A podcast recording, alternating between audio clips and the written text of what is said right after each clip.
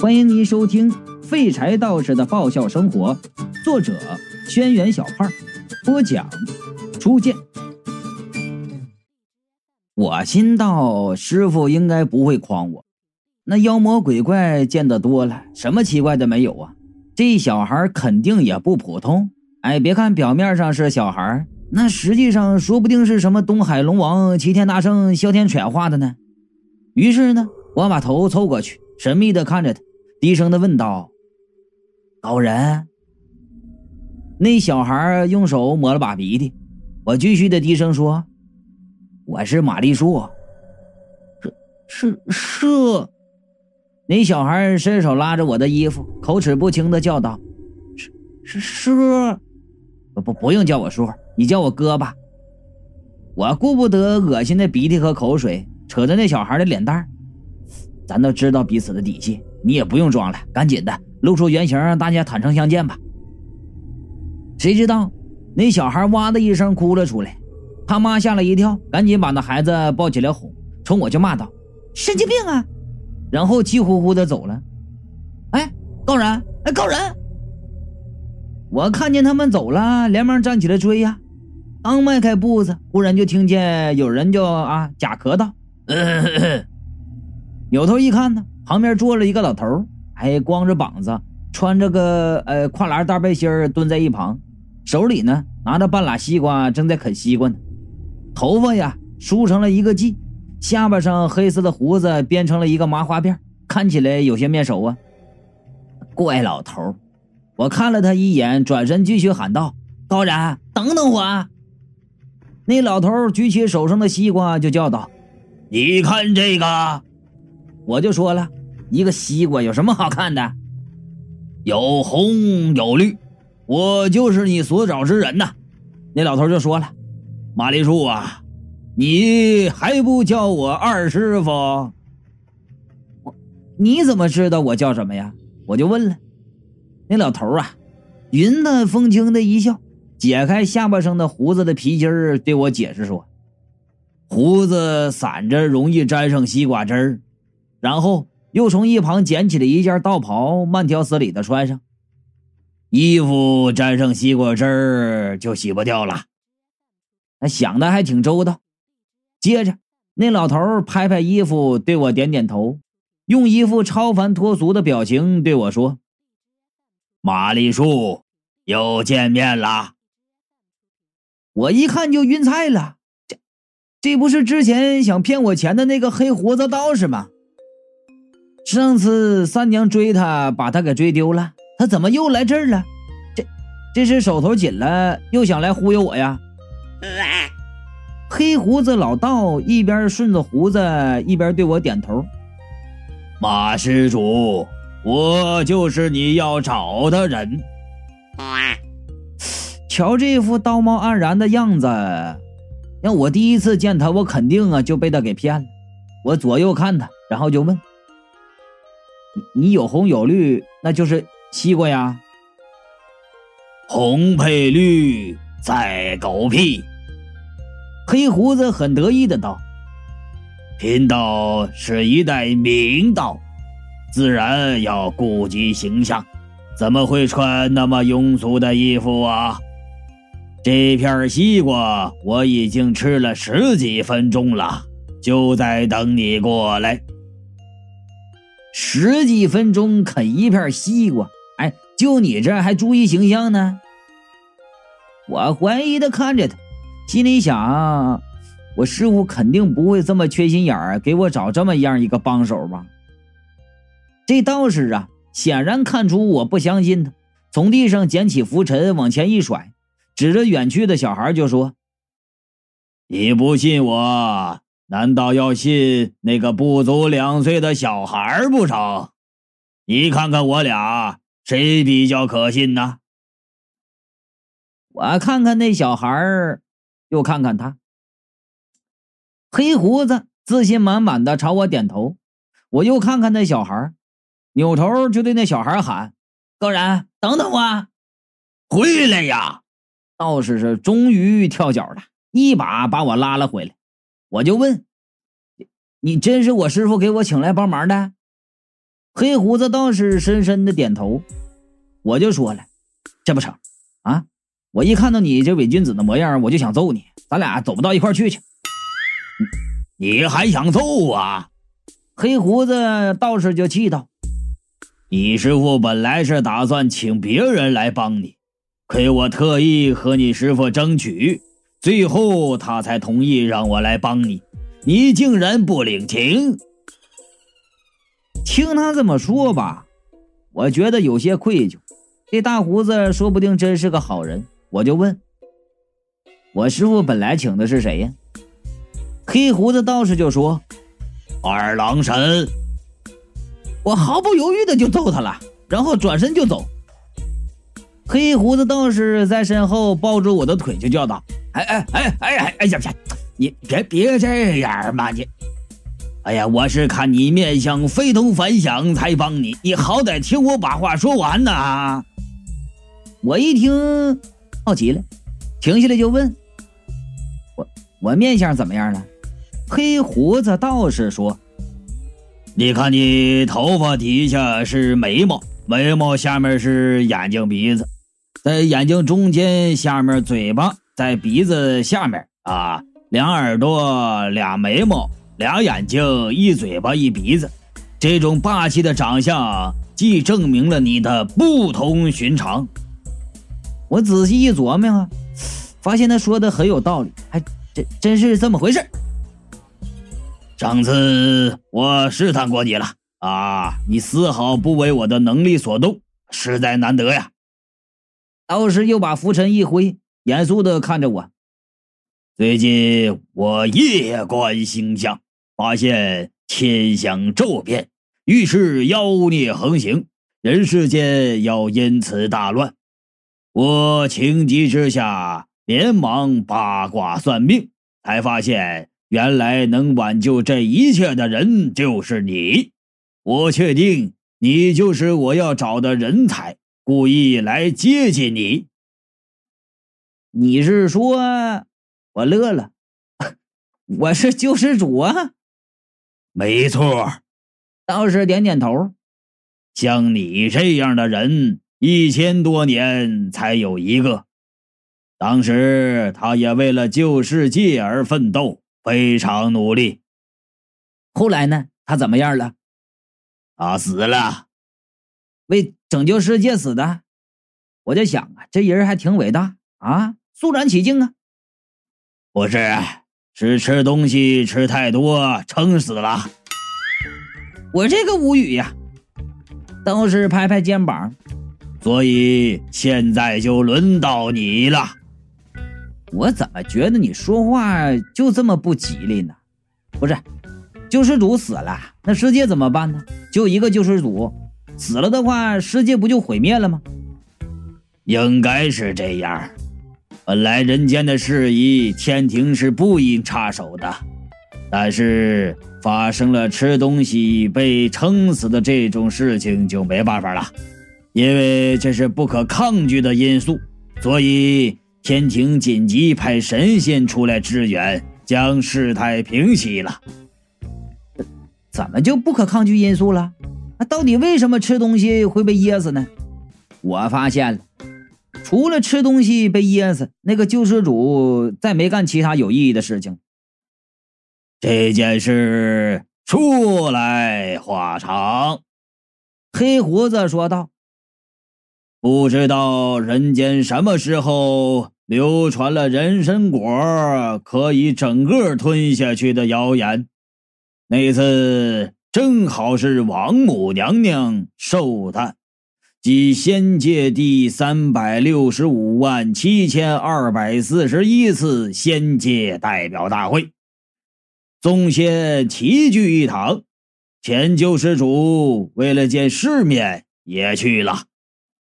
玉皇大帝和王母娘娘赏了每个仙人一个人参果。后来，酒过三巡，众仙起哄，让新人报身高体重三围，顺便表演个节目。这前救世主就是豪气万丈的说呀，要一口吃掉人参果。众神仙以为这是他的特殊技能，看到他脸变色的时候都挺高兴。玉皇大帝还在拍桌大笑。众神仙说：“大家要向前救世主学习，不要拘礼，多喝点儿。”结果等大家一轮酒喝下来，才发现前救世主已经……哎，黑胡子痛苦的摇摇头啊。已经断气儿了。虽然说人间的事儿应该人类自己解决，那，但毕竟救世主是死在仙界呀，所以玉皇大帝就破例帮了人间一次。但是你知道啊，想毁灭世界的变态就跟流行感冒似的，过一阵儿来一趟。最近呐。我夜观星象，掐指一算，发现又有什么东西在蠢蠢欲动了。这天界究竟是有多不靠谱啊？啊，简直就是酒池肉林了。那救世主就这样死了，肯定没人觉得可惜呀。我都想跟前救世主呸一声了，活该叫你臭显摆。哎，等等等等等，我忽然又想起一件事，你们不是有生死簿吗？怎么会不知道救世主死了呢？呃，这是地府管辖范围，我不清楚。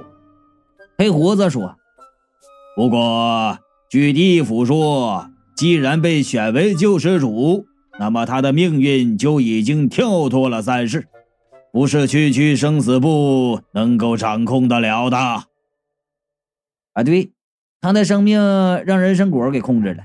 我就说了。”行，那你说说，到底是怎么选中我的吧？黑胡子就说了：“我通过抽签、掷骰子、算命，在我认识的人里边找，最后就找到你了。我就问你，你认识的有几个人啊？道士就说了：五个人。啊，我估算了一下自己的实力，那应该都是了不起的人吧。”另外四个是市里七十多岁看车棚的老王伯，村里刚上幼儿园的小花，还有居委会的张大妈和一个叫张志的身强力壮的年轻人。行行行行行，咱咱咱别的咱不说，哎，你你你怎么就不找那个这什么叫张志的呢？哎呀，其实我第一次算出来就是他呀，可是我后来去找他。发现他拉力气拉的虚脱了，上厕所没站稳，脚一滑，头磕在厕所的马桶上，磕死了。于是我又算了第二遍，结果是王伯。我想上天有好生之德，王伯一把年纪，走路都要用拐杖了，让他来拯救世界，太为难人家了。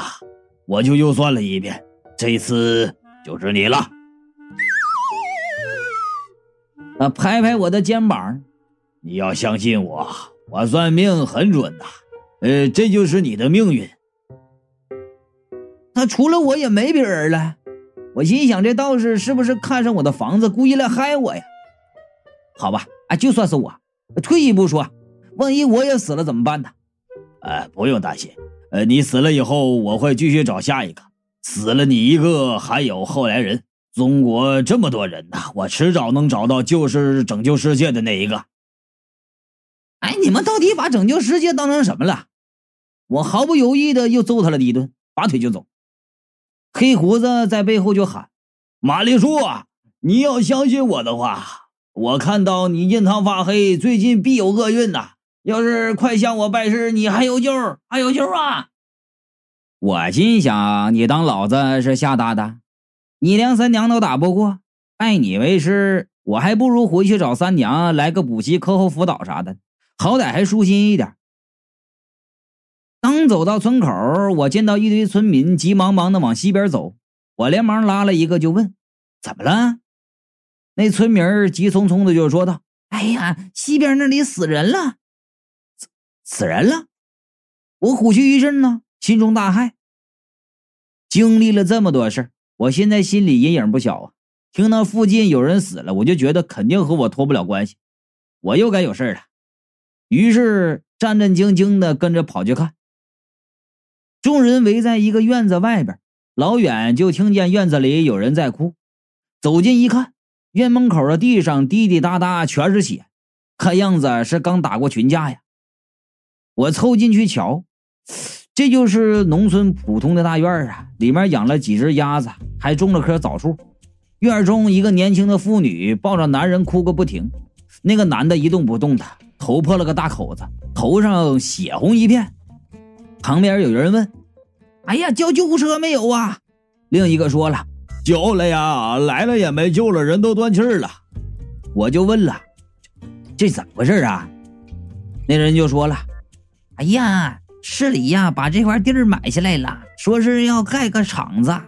哎呀，这吴祥家呀，呃，那地儿不知道是怎么的，莫名其妙的就给划进去了。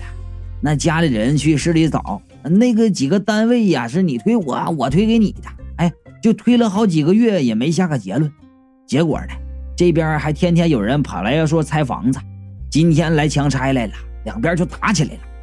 这架呀，也不知道是怎么打的，把这吴祥就给打死了。我唏嘘了一阵，想到这事是人为，和妖怪没啥关系，和妖怪没关系，那就没我啥事了。于是看了看就回家了。回到小二楼。正看到三娘和云美站在那个小鬼所在的储物室的门口，不知道在说什么。我凑上去就问：“你们在说什么呢？”三娘啊，哎呀，眼波流转，笑着就看过来。刚想说话，却是一愣，脸上笑容褪去，盯着我就问：“你身上怎么有味道？你碰见那个死道士了？”我闻闻自己身上，什么味道都没有啊。三娘这鼻子倒怪灵的。上次见到那个死道士后，我在他身上施了蜜香，那味道只有我能闻到。三娘道：“你见到他了？那死道士在哪里？”我知道三娘和那黑胡子过去有纠纷呐，却不知道他们之间的仇恨这么深。心里猜，那假正经的道士指定是骗了这狐狸精不少钱呢。于是就说：“他被我赶走了。”不说这个，你们在这做什么呢？三娘失望的扭过了头。云美说：“我们来这儿住了这么久，却没见这里的孩子出来过几次。既然都住在一起，那我们也算是家人了。”说到这儿，云美俏脸一红，低声的说道：“我想和他聊聊。”增进感情。听到我们说话，吊死鬼和男人头也飘了过来。这小孩非常腼腆，吊死鬼道：“哦，在这里这么多年，也没和他说过话。不过当初迷死的马，男人头看我一眼。哦，不是你。”是你爷爷的二叔的大爷的曾孙子马建民先生，哦，是欧的米斯特马在这里的时候，这小鬼儿倒是经常出来和他交流。哦，不过一般都是欧的米斯特马说话，这小孩听。我觉得呀，我爷爷的二叔的大爷的曾孙子与众不同啊，慈悲为怀。和这样自闭的小孩都能聊到一起去，那可是相当的厉害，有两把刷子呀。听了这话，我心中就浮现出一个伟大崇高的老人形象，心中感动的无与伦比的。于是，我怀着一颗虔诚的心就问道：“他们聊什么了？”男人头就说：“啊，呃，聊麻将、扑克、牌九。”欧的米斯特马没特别的爱好，就喜欢这个。呃，他的牌友遍布五湖四海，呃，上到天庭，下到地府，没有几个妖魔鬼神能逃过他的毒爪。我就说了，你们这像话吗？他还是个小孩啊，你们就不能教他一点正常的东西呀？男人头就说了。呃，也不是我们不教，而是我们和他没法交流。我就问了，为什么呀？似乎一听到我们说话了，储物室的门开了一点，那小鬼扶着门，睁着眼睛就看着我。我们不知道欧德米斯特马是怎么和他沟通的。男人接着开口就说道：“可是实际是他没法和我们之间任何人说话。”